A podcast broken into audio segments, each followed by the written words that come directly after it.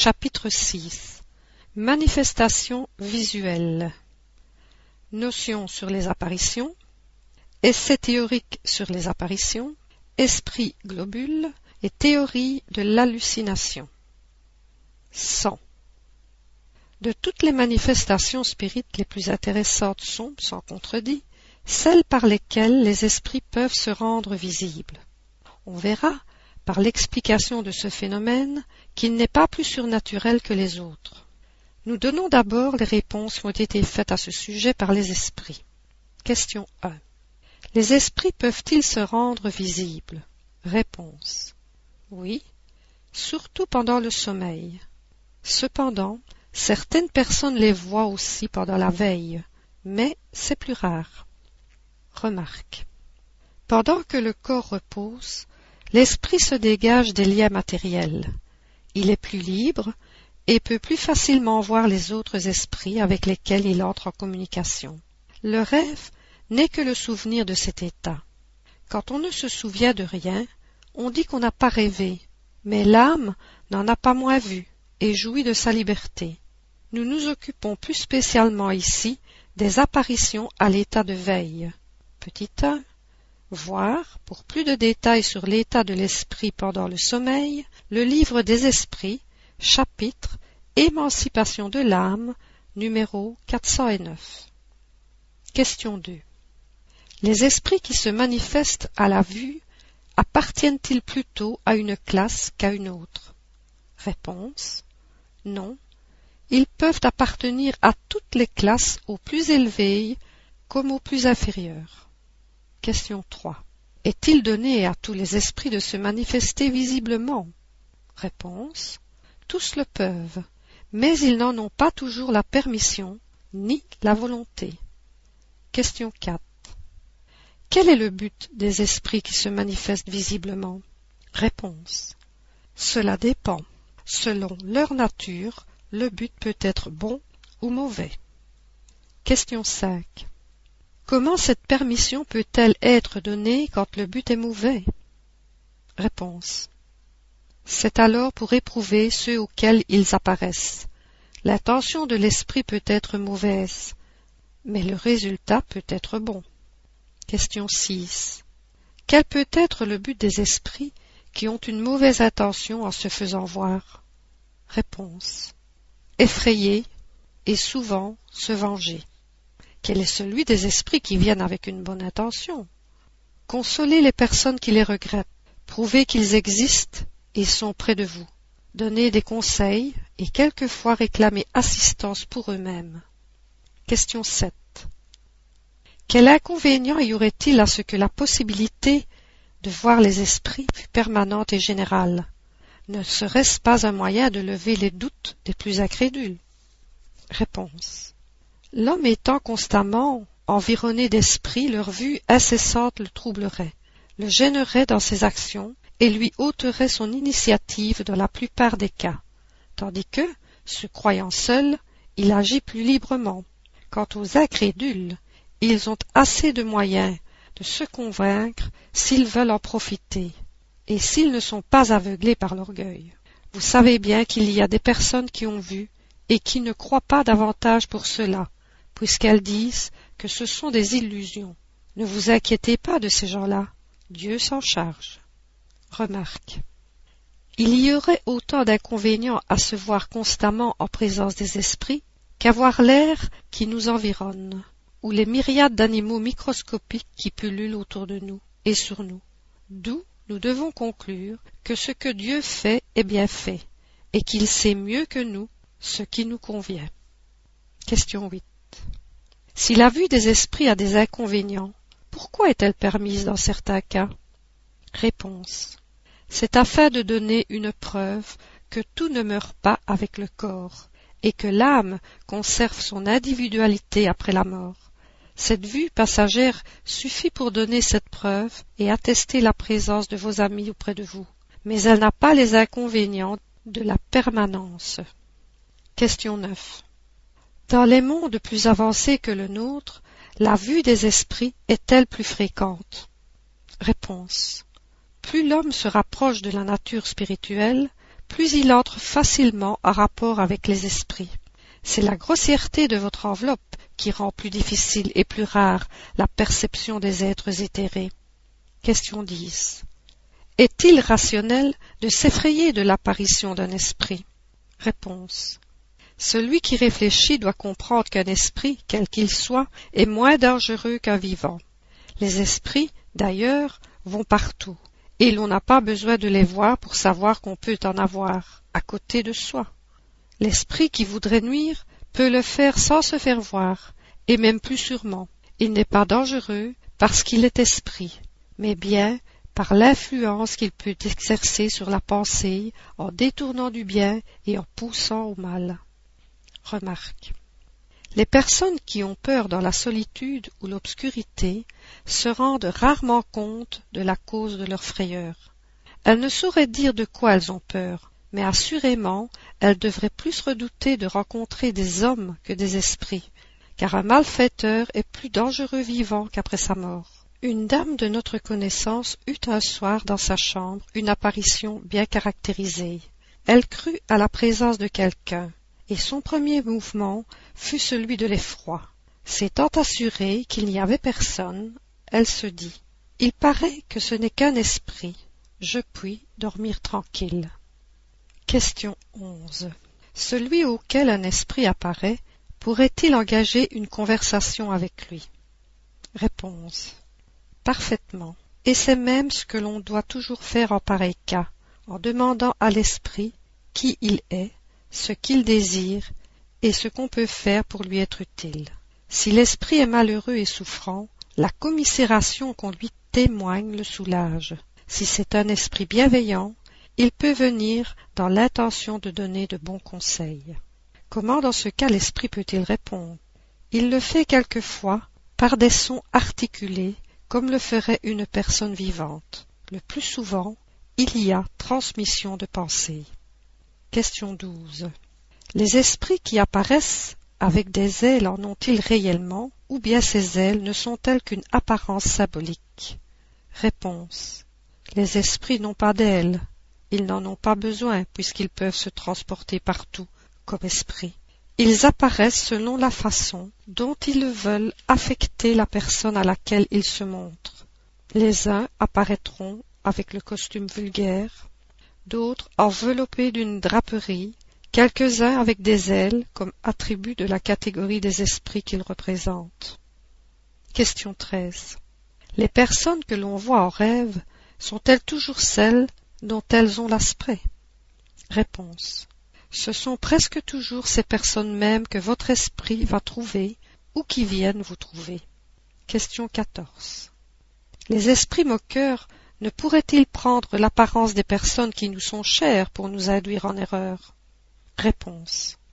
Ils ne prennent des apparences fantastiques que pour s'amuser à vos dépens, mais il est des choses dont il ne leur est pas permis de se jouer. Question 15. La pensée étant une sorte d'évocation, on comprend qu'elle provoque la présence de l'esprit. Mais comment se fait-il que souvent les personnes auxquelles on pense le plus, qu'on désire ardemment revoir, ne se présentent jamais en songe, tandis qu'on voit des gens indifférents auxquels on ne pense nullement Réponse. Les esprits n'ont pas toujours la possibilité de se manifester à la vue, même en rêve, et malgré le désir qu'on a de les voir, des causes indépendantes de leur volonté peuvent en empêcher. C'est souvent aussi une épreuve dont le désir le plus ardent ne peut affranchir. Quant aux personnes indifférentes, si vous ne pensez pas à elles, il est possible qu'elles pensent à vous. D'ailleurs, vous ne pouvez vous faire une idée des relations du monde des esprits. Vous y rencontrez une foule de connaissances intimes, anciennes ou nouvelles, dont vous n'avez nulle idée dans l'état de veille. Remarque. Lorsqu'il n'y a aucun moyen de contrôler les visions ou apparitions, on peut sans doute les mettre sur le compte de l'hallucination. Mais, lorsqu'elles sont confirmées par les événements, on ne saurait les attribuer à l'imagination. Telles sont, par exemple, les apparitions au moment de leur mort, en rêve, ou à l'état de veille de personnes auxquelles on ne songe nullement, et qui, par divers signes, viennent révéler les circonstances tout à fait inattendues de leur fin on a vu souvent des chevaux se cabrer et refuser d'avancer devant des apparitions qui effraient ceux qui les conduisaient. Si l'imagination est pour quelque chose chez les hommes, assurément elle n'est pour rien chez les animaux. D'ailleurs, si les images que l'on voit en rêve étaient toujours un effet des préoccupations de la veille, rien n'expliquerait pourquoi il arrive souvent qu'on ne rêve jamais aux choses auxquelles on pense le plus. Question 16. Pourquoi certaines visions sont-elles plus fréquentes dans l'état de maladie? Réponse. Elles ont également lieu dans l'état de parfaite santé, mais dans la maladie, les liens matériels sont relâchés, la faiblesse du corps laisse plus de liberté à l'esprit qui entre plus facilement en communication avec les autres esprits. Question 17. Les apparitions spontanées paraissent être plus fréquentes dans certaines contrées. Est-ce que certains peuples sont mieux doués que d'autres pour avoir ces sortes de manifestations? Réponse. Dressez-vous des procès-verbaux de chaque apparition. Les apparitions, les bruits, toutes les manifestations enfin sont également répandues sur toute la terre, mais elles présentent des caractères distinctifs selon les peuples chez lesquels elles s'accomplissent. Chez ceux, par exemple, où l'écriture est peu répandue, il n'y a pas de médium écrivain. Chez d'autres, ils abondent. Ailleurs, il y a plus souvent des bruits et des mouvements que des communications intelligentes, parce que celles-ci y sont moins estimées et recherchées. Question 18. Pourquoi les apparitions ont-elles plutôt lieu la nuit? Ne serait-ce pas un effet du silence et de l'obscurité sur l'imagination? Réponse. C'est par la même raison qui vous fait voir pendant la nuit les étoiles que vous ne voyez pas en plein jour. La grande clarté peut effacer une apparition légère, mais c'est une erreur de croire que la nuit y soit pour quelque chose. Interrogez tous ceux qui en ont eu, et vous verrez que la plupart les ont eus le jour. Remarque. Les faits d'apparition sont beaucoup plus fréquents et plus généraux qu'on ne croit. Mais beaucoup de personnes ne les avouent pas par la crainte du ridicule, d'autres les attribuent à l'illusion. S'ils paraissent plus chez certains peuples, cela tient à ce que l'on y conserve le plus soigneusement les traditions vraies ou fausses, presque toujours amplifiées par l'attrait du merveilleux, auquel prête plus ou moins l'aspect des localités. La crédulité fait alors voir des effets surnaturels dans les phénomènes les plus vulgaires. Le silence de la solitude, l'escarpement des ravins, le mugissement de la forêt, les rafales de la tempête, l'écho des montagnes, la forme fantastique des nuages, les ombres, les mirages, tout enfin prête à l'illusion pour des imaginations simples et naïves qui racontent de bonne foi ce qu'elles ont vu ou ce qu'elles ont cru voir. Mais à côté de la fiction, il y a la réalité. C'est à la dégager de tous les accessoires ridicules de la superstition que conduit l'étude sérieuse du spiritisme. 100. Question 19. La vue des esprits se produit-elle dans l'état normal ou seulement dans un état extatique? Réponse. Elle peut avoir lieu dans les conditions parfaitement normales. Cependant, les personnes qui les voient sont assez souvent dans un état particulier, voisin de l'extase, qui leur donne une sorte de double vue. Le livre des esprits, numéro 447. Question 20. Ceux qui voient les esprits, les voient-ils par les yeux? Réponse. Ils le croient, mais en réalité c'est l'âme qui voit, et, ce qui le prouve, c'est qu'on peut les voir les yeux fermés. Question 21. Comment l'esprit peut-il se rendre visible? Réponse. Le principe est le même que celui de toutes les manifestations. Il tient aux propriétés du périsprit, qui peut subir diverses modifications au gré de l'esprit. Question 22. L'esprit proprement dit peut-il se rendre visible ou bien ne le peut-il qu'à l'aide du périsprit? Réponse. Dans votre état matériel, les esprits ne peuvent se manifester qu'à l'aide de leur enveloppe semi-matérielle. C'est l'intermédiaire par lequel ils agissent sur vos sens. C'est sous cette enveloppe qu'ils apparaissent quelquefois avec une forme humaine ou tout autre, soit dans les rêves, soit même à l'état de veille, aussi bien à la lumière que dans l'obscurité. Question 23. Pourrait-on dire que c'est par la condensation du fluide du périsprit que l'esprit devient visible? Réponse. Condensation n'est pas le mot, c'est plutôt une comparaison qui peut aider à vous faire comprendre le phénomène, car il n'y a pas réellement condensation. Par la combinaison des fluides, il se produit dans le périsprit une disposition particulière qui n'a pas d'analogue pour vous et qui le rend perceptible. Question 24. Les esprits qui apparaissent sont-ils toujours insaisissables et inaccessibles au toucher? Réponse. Insaisissables comme dans un songe, dans leur état normal. Cependant, ils peuvent faire impression sur le toucher et laisser des traces de leur présence et même, dans certains cas, devenir momentanément tangibles, ce qui prouve qu'entre eux et vous, il y a une matière. Question 25 tout le monde est-il apte à voir les esprits? Réponse. Dans le sommeil, oui, mais non à l'état de veille. Dans le sommeil, l'âme voit sans intermédiaire. Dans la veille, elle est toujours plus ou moins influencée par les organes. C'est pourquoi les conditions ne sont pas tout à fait les mêmes. Question 26. À quoi tient la faculté de voir les esprits pendant la veille? Réponse. Cette faculté dépend de l'organisation. Elle tient à la facilité plus ou moins grande qu'a le fluide du voyant de se combiner avec celui de l'esprit. Ainsi, il ne suffit pas à l'esprit de vouloir se montrer, il faut encore qu'il trouve dans la personne à laquelle il veut se faire voir l'aptitude nécessaire. Cette faculté peut-elle se développer par l'exercice? Elle le peut, comme toutes les autres facultés mais c'est une de celles dont il vaut mieux attendre le développement naturel que de le provoquer dans la crainte de surexciter l'imagination. La vue générale et permanente des esprits est exceptionnelle et n'est pas dans les conditions normales de l'homme. Question 27. Peut-on provoquer l'apparition des esprits? Réponse. Cela se peut quelquefois, mais très rarement. Elle est presque toujours spontanée. Il faut pour cela être doué d'une faculté spéciale. Question 28. Les esprits peuvent-ils se rendre visibles sous une autre apparence que la forme humaine? Réponse. La forme humaine est la forme normale. L'esprit peut en varier l'apparence, mais c'est toujours le type humain.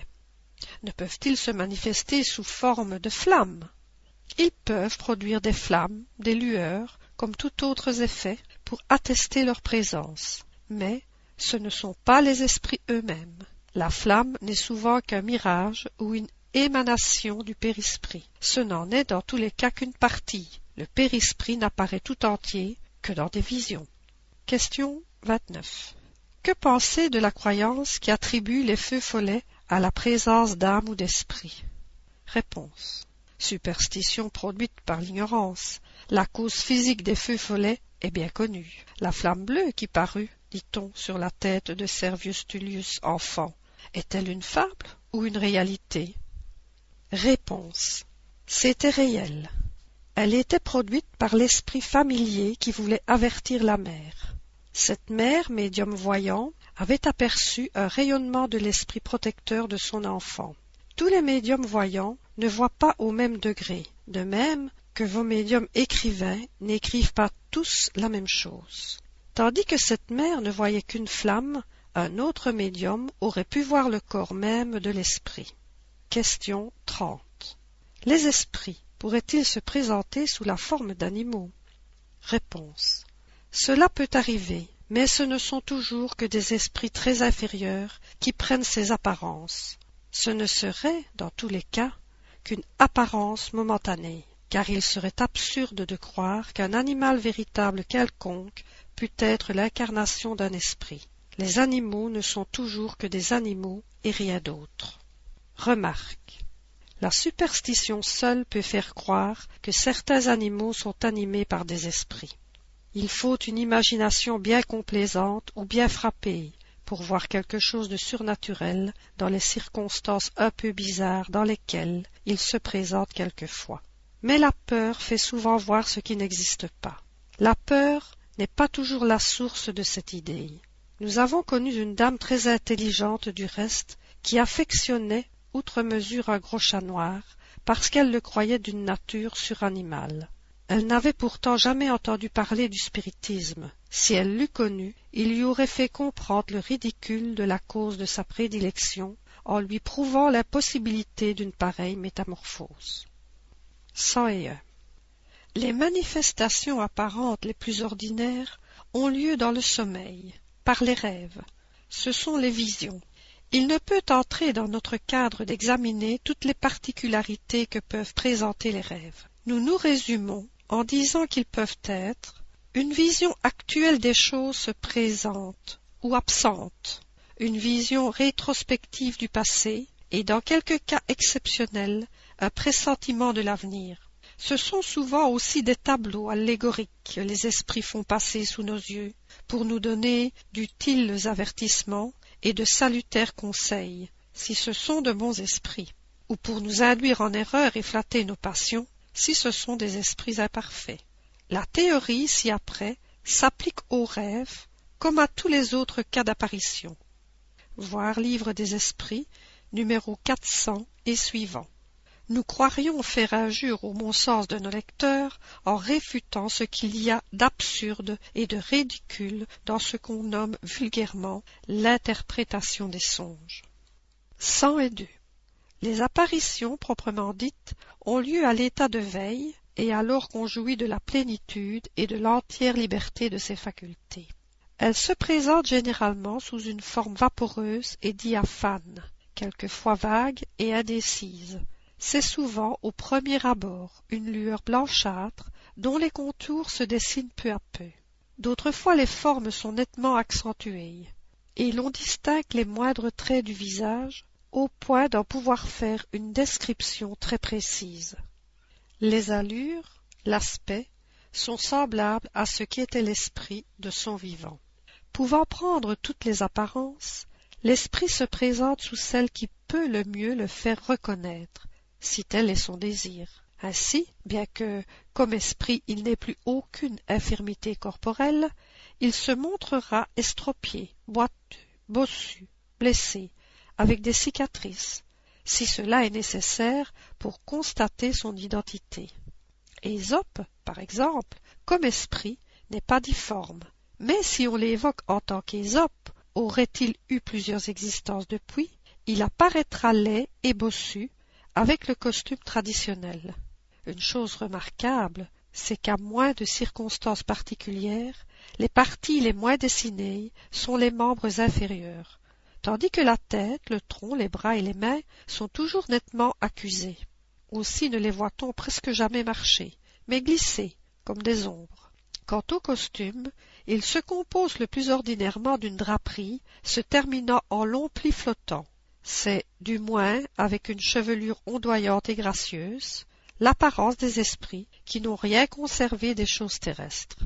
Mais les esprits vulgaires, ceux que l'on a connus, ont généralement le costume qu'ils avaient dans la dernière période de leur existence. Souvent, ils ont des attributs caractéristiques de leur élévation, comme une auréole, ou des ailes pour ceux que l'on peut considérer comme des anges, tandis que d'autres ont ceux qui rappellent leur occupation terrestre.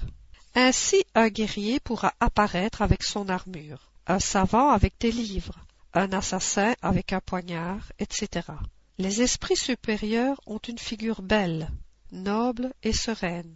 Les plus inférieurs ont quelque chose de farouche et de bestial, et quelquefois portent encore les traces des crimes qu'ils ont commis ou des supplices qu'ils ont endurés. La question du costume et de tous ces objets accessoires est peut-être celle qui étonne le plus. Nous y reviendrons dans un chapitre spécial, parce qu'elle se lie à d'autres faits très importants. trois. Nous avons dit que l'apparition a quelque chose de vaporeux. Dans certains cas, on pourrait la comparer à l'image reflétée dans une glace sans teint, et qui, malgré sa netteté, n'empêche pas de voir au travers les objets qui sont par derrière. C'est assez généralement ainsi que les distinguent les médiums voyants. Ils les voient aller, venir, entrer dans un appartement ou en sortir, circuler parmi la foule des vivants, en ayant l'air du moins pour les esprits vulgaires de prendre une part active à tout ce qui se fait autour d'eux, de s'y intéresser, d'écouter ce qui se dit. Souvent, On les voit s'approcher d'une personne, lui souffler des idées, l'influencer, la consoler s'ils sont bons, la railler s'ils sont malins, se montrer tristes ou contents des résultats qu'ils obtiennent. C'est en un mot la doublure du monde corporel. Tel est ce monde occulte qui nous entoure, au milieu duquel nous vivons, sans nous en douter, comme nous vivons, sans nous en douter davantage, au milieu des myriades du monde microscopique. Le microscope nous a révélé le monde des infiniment petits que nous ne soupçonnions pas. Le spiritisme, aidé des médiums voyants, nous a révélé le monde des esprits qui, lui aussi, est une des forces actives de la nature. À l'aide des médiums voyants, nous avons pu étudier le monde invisible, nous initier à ses habitudes, comme un peuple d'aveugles pourrait étudier le monde visible à l'aide de quelques hommes qui jouiraient de la vue voir ci-après, au chapitre des médiums, l'article concernant les médiums voyants. 104.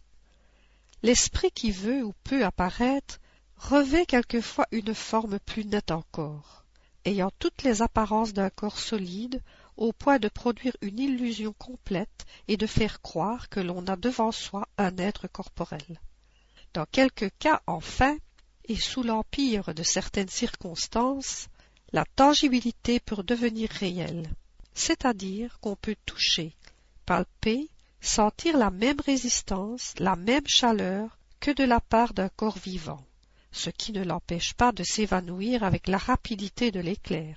Ce n'est plus alors par les yeux qu'on en constate la présence, mais par le toucher. Si l'on pouvait attribuer à l'illusion ou à une sorte de fascination l'apparition simplement visuelle, le doute n'est pas permis quand on peut la saisir, la palper, quand elle-même vous saisit et vous étreint. Les faits d'apparition tangible sont les plus rares, mais ceux qui se sont passés dans ces derniers temps par l'influence de quelques médiums puissants, entre autres M. Home, et qui ont toute l'authenticité de témoignages irrécusables, prouvent et expliquent ce que l'histoire rapporte au sujet de personnes qui se sont montrées depuis leur mort avec toutes les apparences de la réalité. Au reste, comme nous l'avons dit, quelque extraordinaire que soit de pareils phénomènes, tout le merveilleux disparaît quand on connaît la manière dont ils se produisent, et l'on comprend que loin d'être une dérogation aux lois de la nature, ils n'en sont qu'une nouvelle application. 105. Par sa nature et dans son état normal, le périsprit est invisible, il a à cela de commun avec une foule de fluides que nous savons exister et que nous n'avons cependant jamais vus. Mais il peut aussi, de même que certains fluides, subir des modifications qui le rendent perceptible à la vue, soit par une sorte de condensation, soit par un changement dans la disposition moléculaire. C'est alors qu'il nous apparaît sous une forme vaporeuse. La condensation, entre parenthèses, il ne faudrait pas prendre ce mot à la lettre, nous ne l'employons que faute d'autres et à titre de comparaison. Fermez la parenthèse. La condensation, disons-nous, peut être telle que le périsprit acquiert les propriétés d'un corps solide et tangible, mais il peut instantanément reprendre son état éthéré et invisible. Nous pouvons nous rendre compte de cet effet par celui de la vapeur, qui peut passer de l'invisibilité à l'état brumeux, puis liquide, puis solide, et vice-versa. Ces différents états du périsprit sont le résultat de la volonté de l'esprit et non d'une cause physique extérieure comme dans nos gaz. Quand il nous apparaît, c'est qu'il met son périsprit dans l'état nécessaire pour le rendre visible. Mais pour cela, sa volonté ne suffit pas car la modification du périsprit s'opère par sa combinaison avec le fluide propre du médium. Or, cette combinaison n'est pas toujours possible, ce qui explique pourquoi la visibilité des esprits n'est pas générale. Ainsi, il ne suffit pas que l'esprit veuille se montrer, il ne suffit pas non plus qu'une personne veuille le voir. Il faut que les deux fluides puissent se combiner, qu'il y ait entre eux une sorte d'affinité.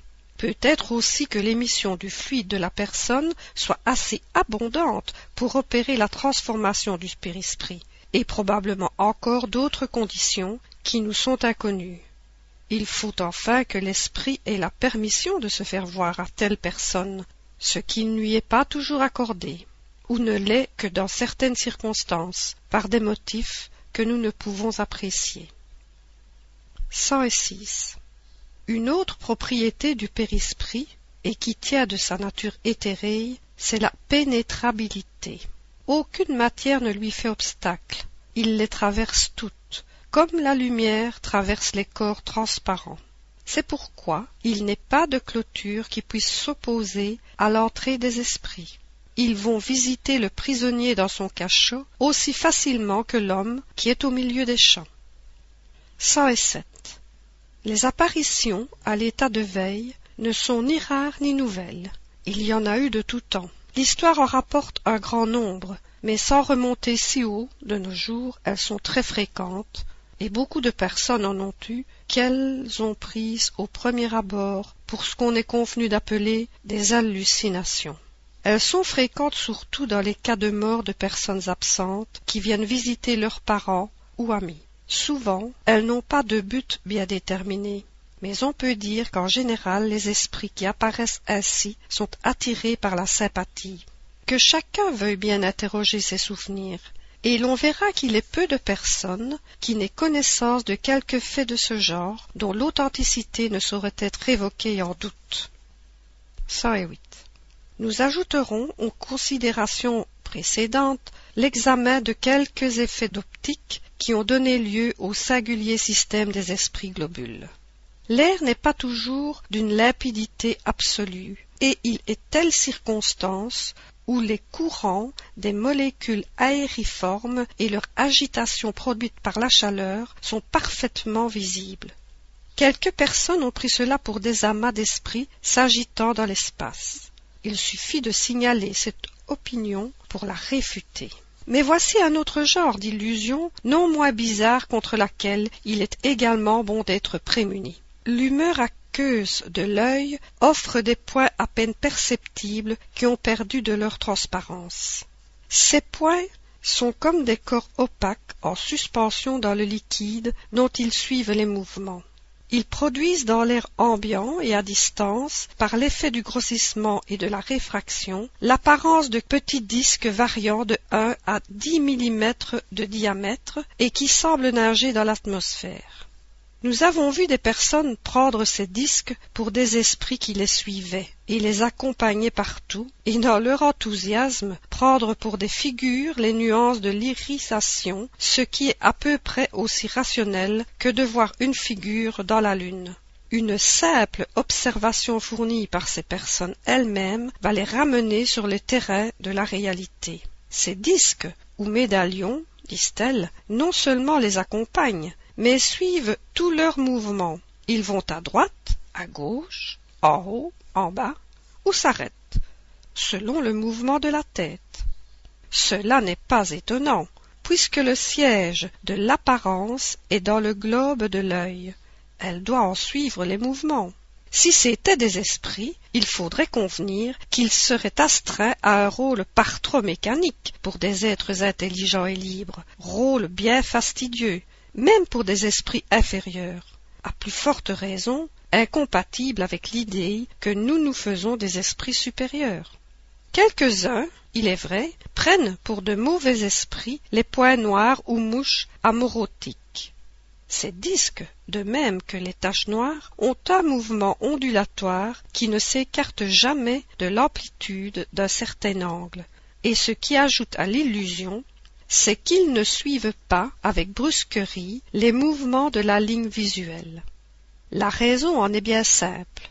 Les points opaques de l'humeur aqueuse, cause première du phénomène, sont, avons-nous dit, comme tenus en suspension, et ils ont toujours une tendance à descendre.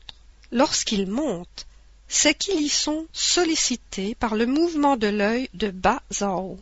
Mais Arrivé à une certaine hauteur, si on fixe l'œil, on voit les disques descendre d'eux-mêmes, puis s'arrêter. Leur mobilité est extrême, parce qu'il suffit d'un mouvement imperceptible de l'œil pour les faire changer de direction, et leur faire parcourir rapidement toute l'amplitude de l'arc dans l'espace où se produit l'image. Tant qu'il n'est pas prouvé qu'une image possède un mouvement propre, spontané et intelligent, on ne peut y voir qu'un simple phénomène optique ou physiologique.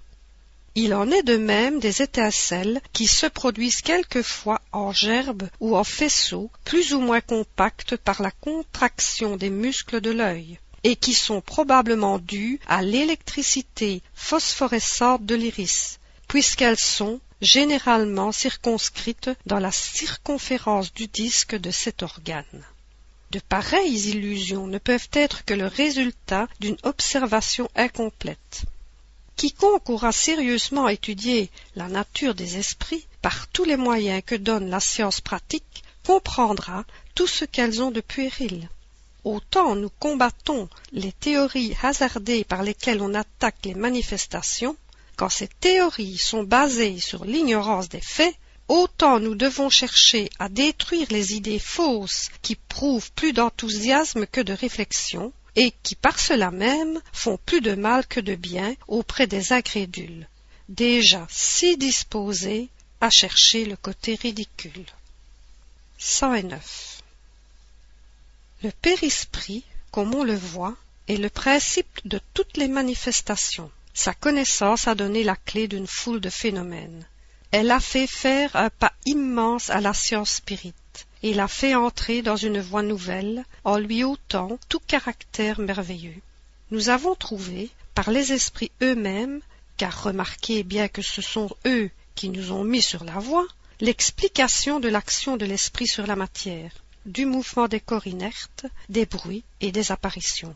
Nous y trouverons encore celle de plusieurs autres phénomènes qui nous restent à examiner avant de passer à l'étude des communications proprement dites.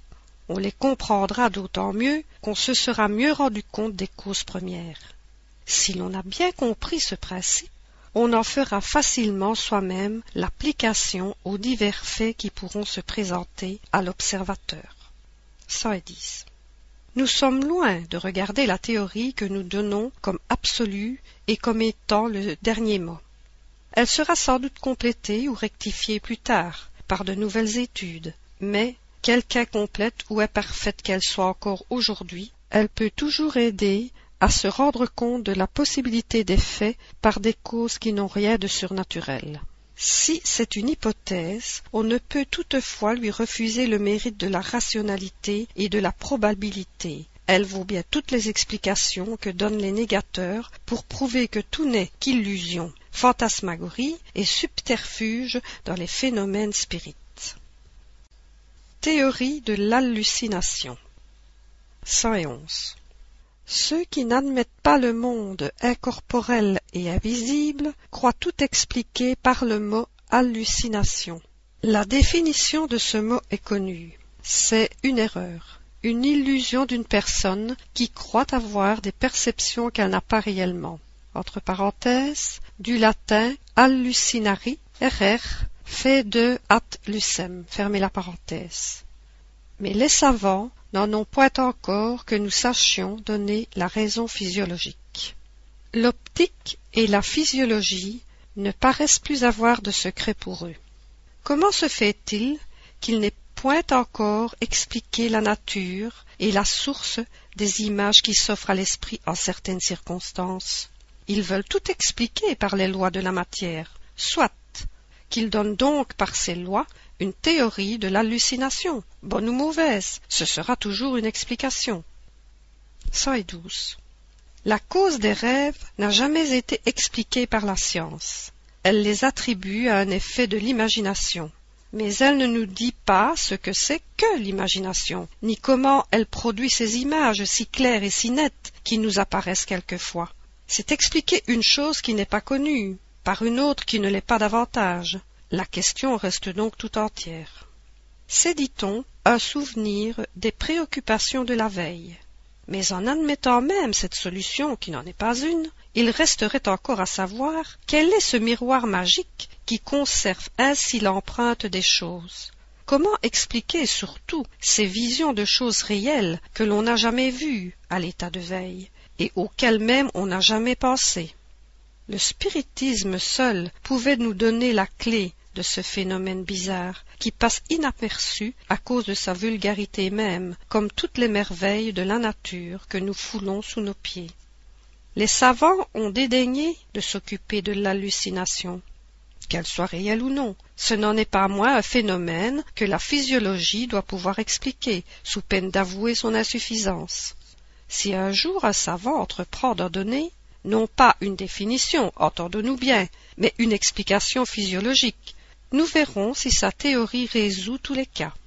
Qu'il ne mette pas sur tous les faits si commode apparition de personnes au moment de leur mort, qu'il dise d'où vient la coïncidence de l'apparition avec la mort de la personne. Si c'était un fait isolé, on pourrait l'attribuer au hasard. Mais comme il est très fréquent, le hasard n'a pas de ces récidives. Si encore celui qui voit l'apparition avait l'imagination frappée par l'idée que la personne doit mourir, soit, mais celle qui apparaît est le plus souvent celle à laquelle il songe le moins. Donc, l'imagination n'y est pour rien. On peut encore moins expliquer par l'imagination les circonstances de la mort dont on n'a aucune idée. Les hallucinations diront-ils que l'âme, entre parenthèses, si tant est qu'ils admettent une âme, a des moments de surexcitation où ses facultés sont exaltées. Nous sommes d'accord. Mais quand ce qu'elle voit est réel, ce n'est donc pas une illusion. Si, dans son exaltation, l'âme voit une chose qui n'est pas présente, c'est donc qu'elle se transporte. Mais si notre âme peut se transporter vers une personne absente, pourquoi l'âme de cette personne ne se transporterait-elle pas vers nous que dans leur théorie de l'hallucination? Ils veuillent bien tenir compte de ces faits et ne pas oublier qu'une théorie à laquelle on peut opposer des faits contraires est nécessairement fausse ou incomplète. En attendant leur explication, nous allons essayer d'émettre quelques idées à ce sujet. 113.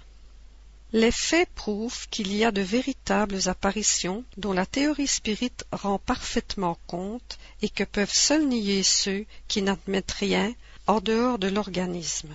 Mais à côté des visions réelles, il y a-t-il des hallucinations dans le sens attaché à ce mot?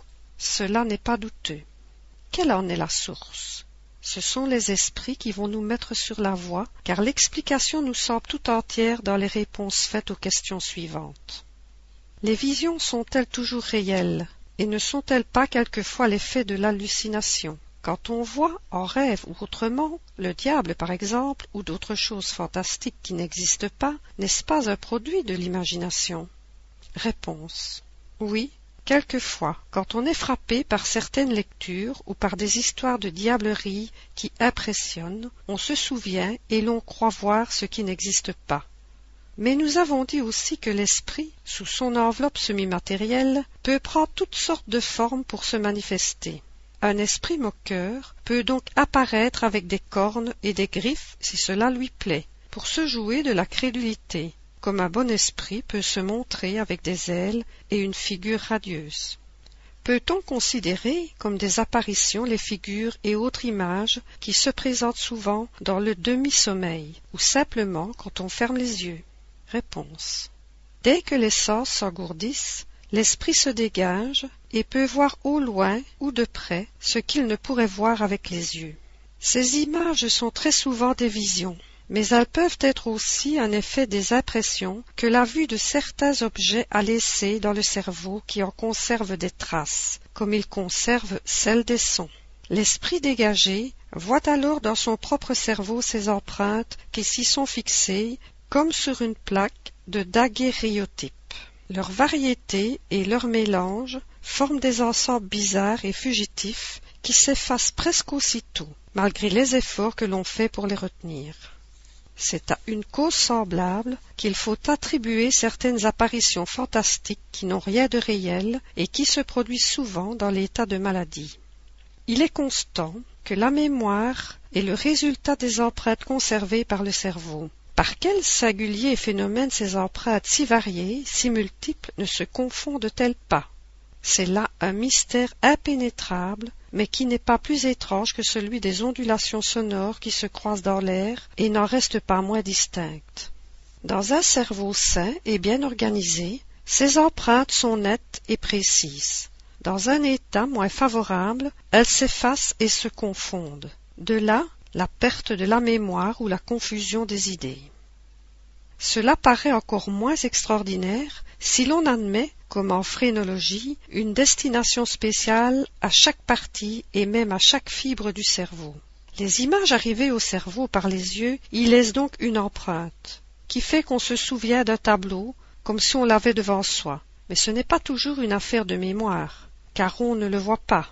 Or, dans un certain état d'émancipation, l'âme voit dans le cerveau et y retrouve ces images, celles surtout qui ont le plus frappé, selon la nature des préoccupations ou les dispositions de l'esprit. C'est ainsi qu'elle y retrouve l'empreinte de scènes religieuses, diaboliques, dramatiques, mondaines, des figures d'animaux bizarres qu'elle a vues à une autre époque en peinture ou même en récit, car les récits laissent aussi des empreintes. Ainsi, l'âme voit réellement, mais elle ne voit qu'une image daguerréotypée dans le cerveau. Dans l'état normal, ces images sont fugitives et éphémères, parce que toutes les parties cérébrales fonctionnent librement. Mais dans l'état de maladie, le cerveau est toujours plus ou moins affaibli.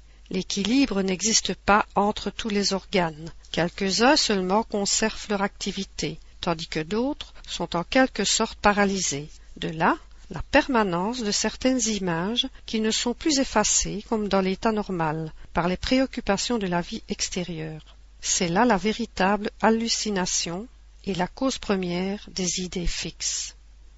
Comme on le voit, nous avons rendu compte de cette anomalie par une loi toute physiologique, bien connue, celle des empreintes cérébrales. Mais il nous a toujours fallu faire intervenir l'âme. Or, si les matérialistes n'ont pu encore donner une solution satisfaisante de ce phénomène, c'est qu'ils ne veulent pas admettre d'âme. Aussi diront-ils que notre explication est mauvaise, parce que nous posons en principe ce qui est contesté.